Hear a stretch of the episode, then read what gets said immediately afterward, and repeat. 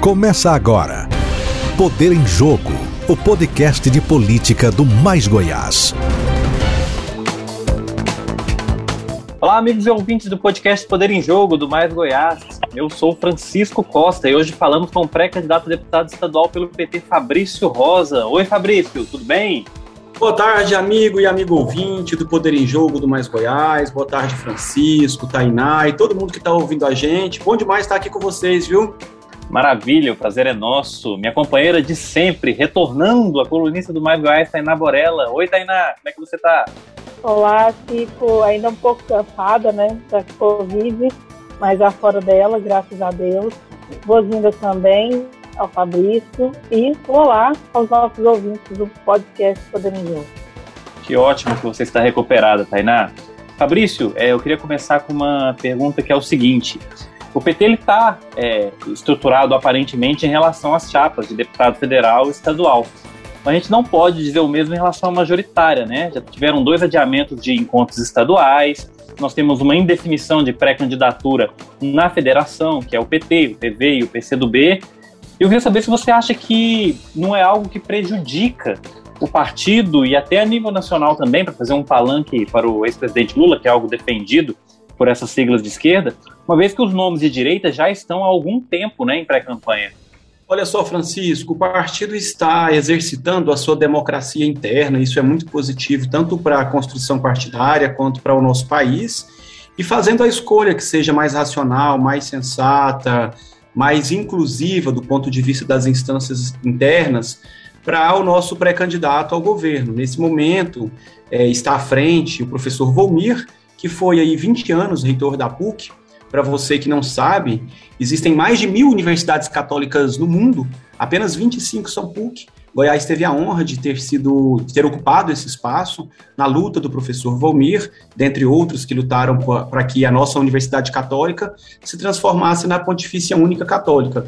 Bem, é, nós estamos internamente nessa disputa, alguns nomes se apresentaram, a gente sabe que tem um nome, um nome da chapa do, do PSB, o José Eliton, é, existem outros nomes, mas internamente o nome que tem maior capilaridade, maior aceitação dentre os vários grupos políticos, você que está nos ouvindo, é importante que você saiba que o Partido dos Trabalhadores é um partido formado por correntes, existe uma democracia, uma vida interna que disputa e que constrói o partido. Atualmente, nesse momento em Goiás, o professor Volmir é o nome que mais tem conseguido é, fazer alianças internas para representar o Partido dos Trabalhadores nessa disputa pelo governo em Goiás, viu, Francisco? É, Fabrício, você ficou muito tempo é, no PSOL, foi candidato pelo partido. O que, que te motivou, o que te levou a mudar para o PT? Olha só, Tainá, eu tenho muito orgulho dos meus companheiros e companheiras do Partido, Partido Socialismo e Liberdade. Eu fiquei sete anos no PSOL, devido a uma convergência programática, a uma convergência de pautas. Há sete anos atrás, já me conhecendo enquanto um homem de esquerda, eu procurei um partido e fui muito bem acolhido pelo PSOL. Entretanto, com o avanço do bolsonarismo, com o avanço de práticas que a gente pode dizer que flertam com o fascismo, com o avanço da maldade, do preconceito, que surgiu ao palco, nós sabemos o que esse grupo político tem feito com o nosso país. Basta ver o preço das coisas, do alimento, do dólar, do combustível, basta ver a ausência de políticas públicas de moradia, a privatização do Estado, das universidades, enfim, é um projeto que tem feito mal para a população e para enfrentar esse projeto, eu acredito sinceramente na necessidade de uma união, de uma frente ampla das esquerdas, de uma, de uma união em torno daquele nome que melhor pode enfrentar esse projeto da fome, da maldade, da carestia e da morte.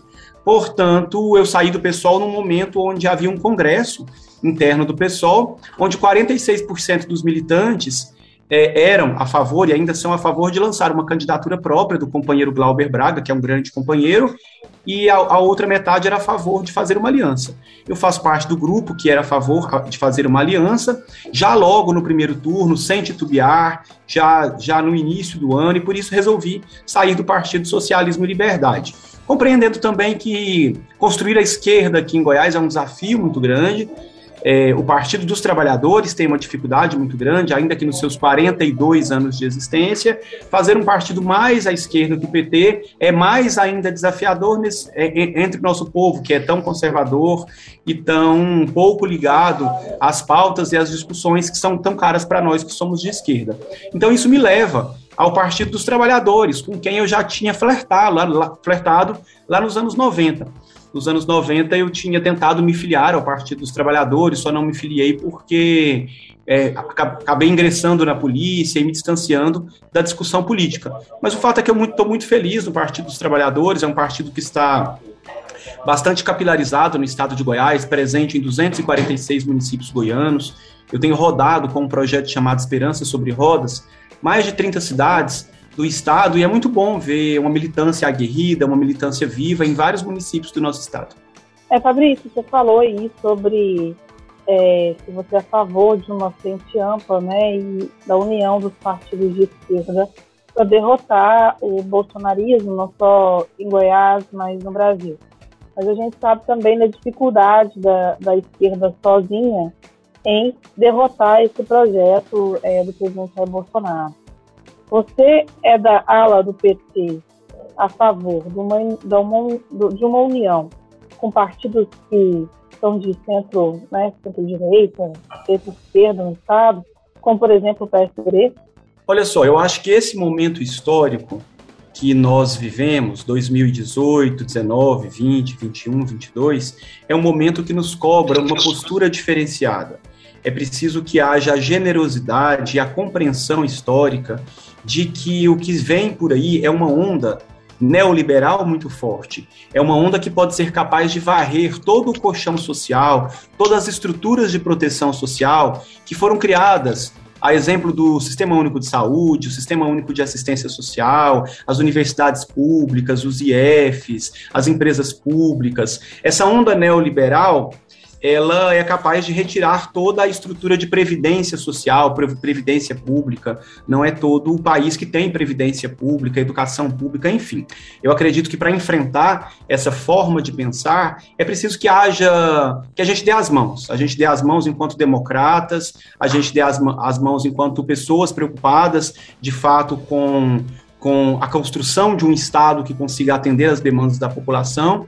Por isso, sou sim a favor da união das esquerdas. Isso inclui o Partido Socialismo Brasileiro, isso inclui o Partido dos Trabalhadores, isso inclui o PSOL. Sou a favor de que a gente se una para enfrentar isso que a gente pode chamar de bolsonarismo, que nada mais é que o fascismo do século XXI, nada mais é que uma forma de política violenta, uma forma de, de política que se ampara na maldade, no preconceito, no ódio, uma forma de política que nega a ciência, que nega a estatística, que nega a pesquisa e que tenta destruir todos os sistemas públicos de proteção social, especialmente dos grupos mais vulnerabilizados, das famílias mais carentes, viu, Tainá? Fabrício, é, vou até aproveitar esse gancho da Tainá de de uma frente ampla, porque extraoficialmente existe a conversa que, os, inclusive os adiamentos dos encontros estaduais do PT teriam ocorrido por conta de uma conversa que a Nacional gostaria de agregar o ex-governador Marconi Perillo a esse projeto, o que não é oficialmente divulgado, né, mas extraoficialmente o pessoal conversa muito. E eu queria saber o que você pode dizer para a gente sobre essa questão, se realmente a partido já conversou com o Marconi, se existe esse interesse, se existe essa possibilidade. Olha só, Francisco, é, na nossa compreensão, o, o, Partido Socialismo Brasileiro, ele construiu junto as diretrizes que nós estamos trabalhando, junto com o PV, o PCdoB, o PSOL, para a construção de um novo país. É, o Partido Socialismo Brasileiro, junto com o PT e, seis outros, cinco outros partidos, é, fazem parte dessa, dessa frente para tentar reconstruir o nosso país. Não é a mesma situação do PSDB. O PSDB tem candidatura própria, o PSDB está aliado em nível nacional com o movimento, o movimento Democrático Brasileiro, com o MDB. O PSDB parece que vai apoiar a Simone Tebet. Acredito que o Marconi Perillo deve sim ser centralizado em nível nacional pelo PSDB barra MDB. É, por, e caso isso não aconteça, ele pode sofrer sanções internas. Eu me coloco dentro do partido num lugar mais à esquerda do partido. Eu sou a favor de uma construção e de uma frente de esquerda.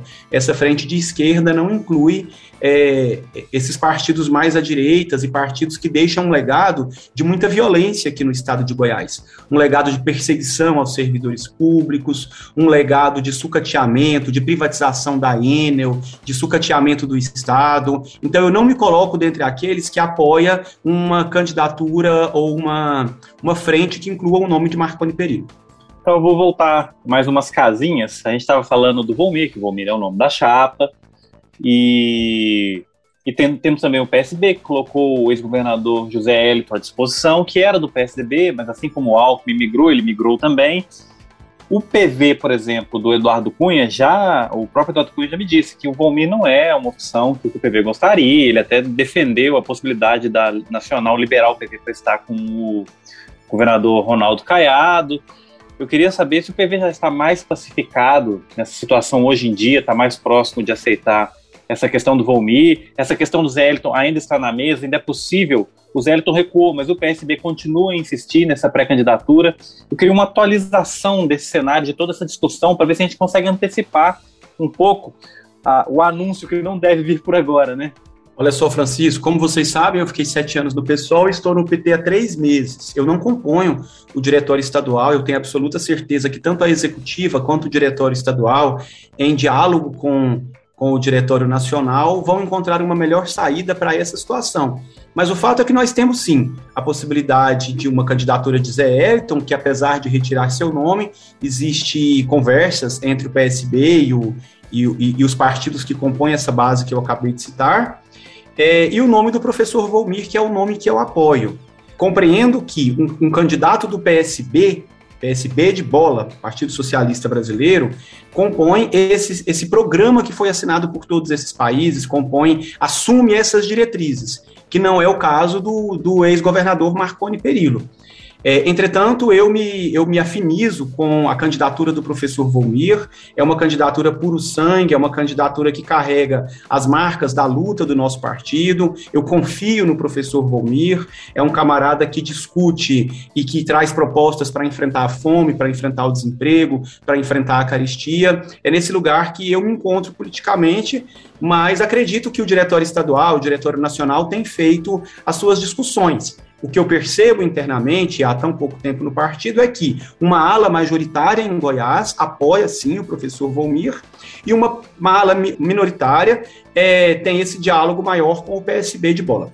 Fabrício, é, num, num possível é, segundo turno que a gente tem aí é, Caiado Gustavo ou Caiado e Marconi, o PT vai apoiar um desses nomes? Entre Gustavo e Marconi ou vai ficar meio? Qual é a decisão de vocês? Olha só, na, na perspectiva do grupo com quem eu caminho, na minha perspectiva política, tanto é, tanto Caiado, quanto Gustavo Mendanha, quanto Major Vitor Hugo fazem parte do mesmo espectro bolsonarista. Em maiores ou menores nuances, todos eles caminharam ou caminham com Bolsonaro, em maiores ou menores é, compreensões, todos eles são contra a, o atendimento da população mais carente por meio do poder público, o atendimento gratuito, seja na saúde, na segurança, na educação. Então, nós, a, a, minha compreensão é que todos eles compõem, em maior ou menor grau, o amplo espectro do bolsonarismo. Eu defendo que, em segundo turno, nós não estejamos nem com Caiado, nem com Gustavo Mendanha, nem com, nem com o Major Vitor Hugo, caso venha a chegar lá. E com Marconi? E nem com Marconi Perillo. Marconi Perillo a gente vai ter que fazer essa conversa em nível nacional para que a gente possa compreender melhor quais serão as construções que porventura venham a ser feitas para um segundo turno, porque é de um campo um campo mais democrático do que o campo apresentado pelo, Bolsonar, pelo bolsonarismo. Gustavo Mendanha se alia àquilo que há de pior no bolsonarismo. Magda Mofato, uma série de pastores denunciados por corrupção, próximos a João Campos. É, então eu vejo que, que, que, eles, eles, eles saem do mesmo lugar político representando esses locais de poder já constituídos há tanto tempo no Estado eu vou insistir ainda na, na, questão da candidatura majoritária do PT.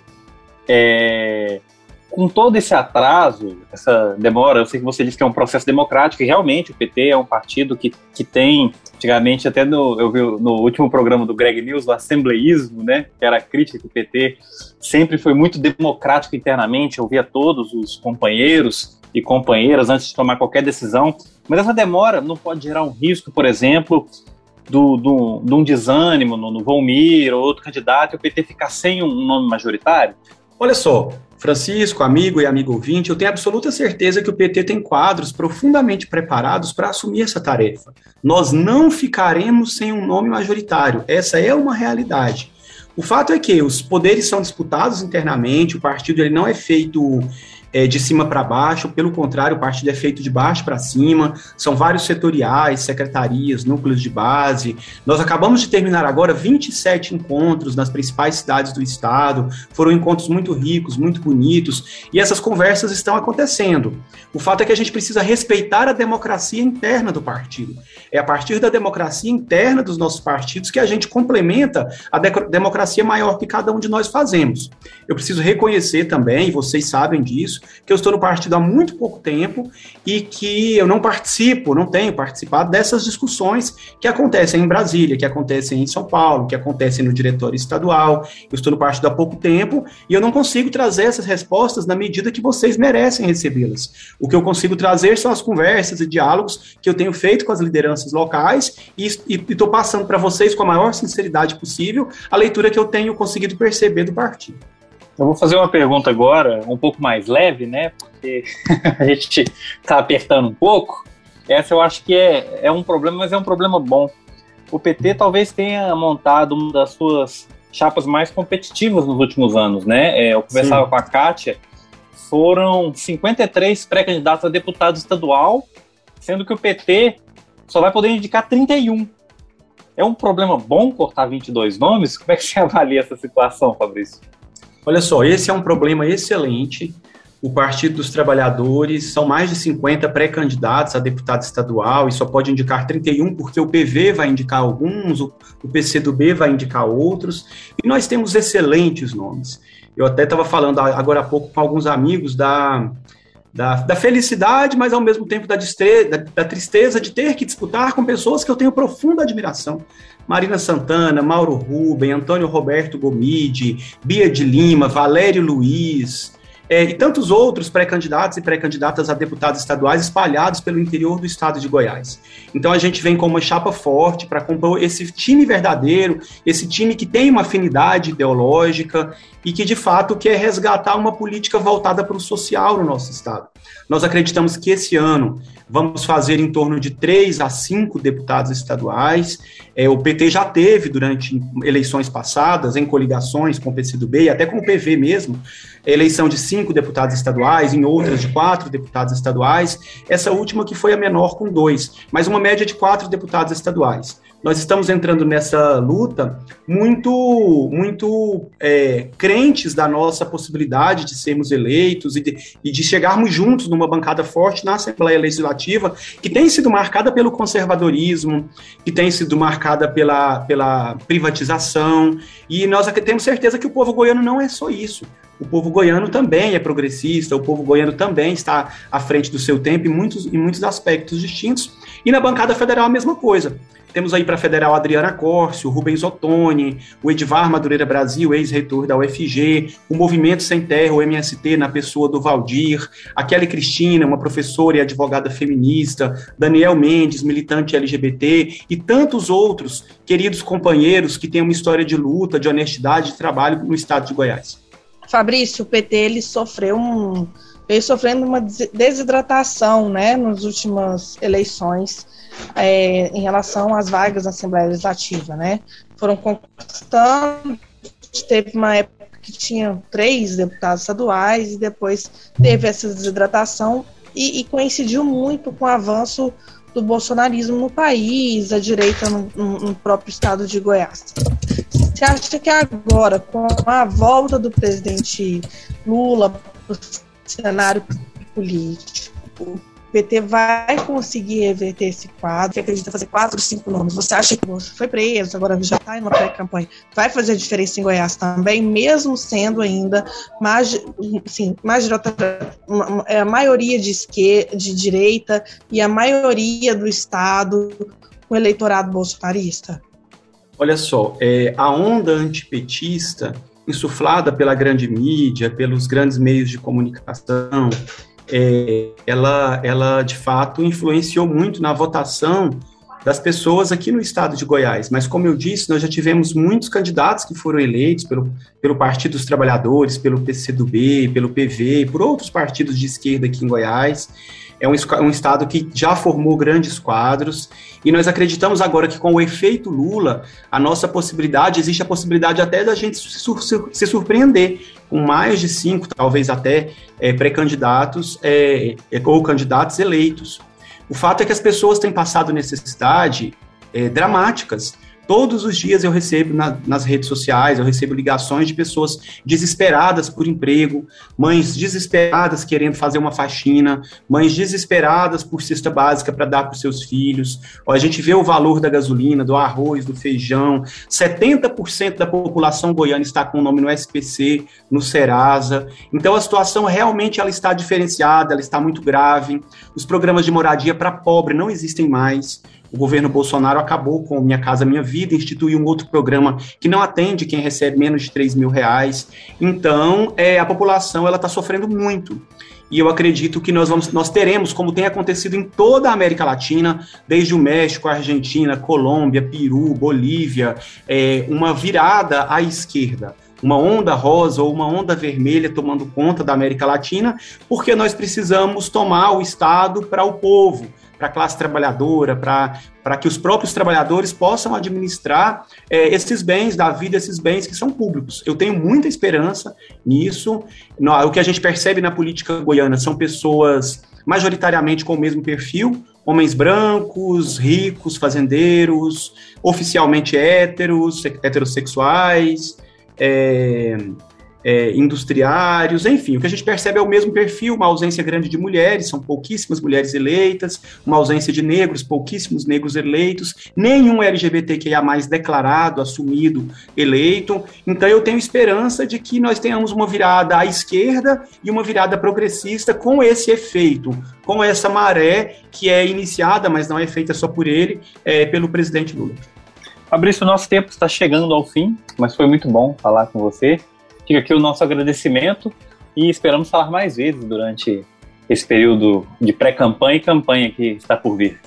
Obrigado, Francisco. Eu mando um grande abraço a todos. Peço a você que nos conheça nas redes sociais, Fabrício Rosa no Instagram, no Facebook, no TikTok, e que a gente tenha a consciência que o nosso povo é um povo plural, é um povo diverso, nós precisamos eleger a comunidade LGBTQIA+, também, nós somos em torno de 10% da população e não ocupamos os espaços de poder. Eu atuo com crianças e adolescentes, talvez é, essa temática da juventude, da adolescência, seja a temática central é, da minha existência, das ações e dos projetos é, que a gente exerce, e é para a juventude que a gente quer fazer cultura, quer criar oportunidades, quer incentivar a educação. Eu agradeço muito mais Goiás e esse podcast pela oportunidade. Valeu, Fabrício. Obrigado também para minha companheira de sempre, Tainá Borella. Obrigado, Tainá. Eu que agradeço, Chico. Agradeço também aqui a presença do, do Fabrício, que trouxe aí suas pautas e os seus posicionamentos em relação à política goiana. Então, até mais, até o próximo podcast. Agradecer também, claro, nossos ouvintes que nos acompanharam até aqui. E para mais informações, acesse nossas redes sociais e também o nosso site www.maisgoiás.com.br. Até a próxima, pessoal. Falou, Fabrício. Tchau, minha gente. Grande abraço. Até mais. Você ouviu Poder em Jogo, o podcast semanal de política do Mais Goiás.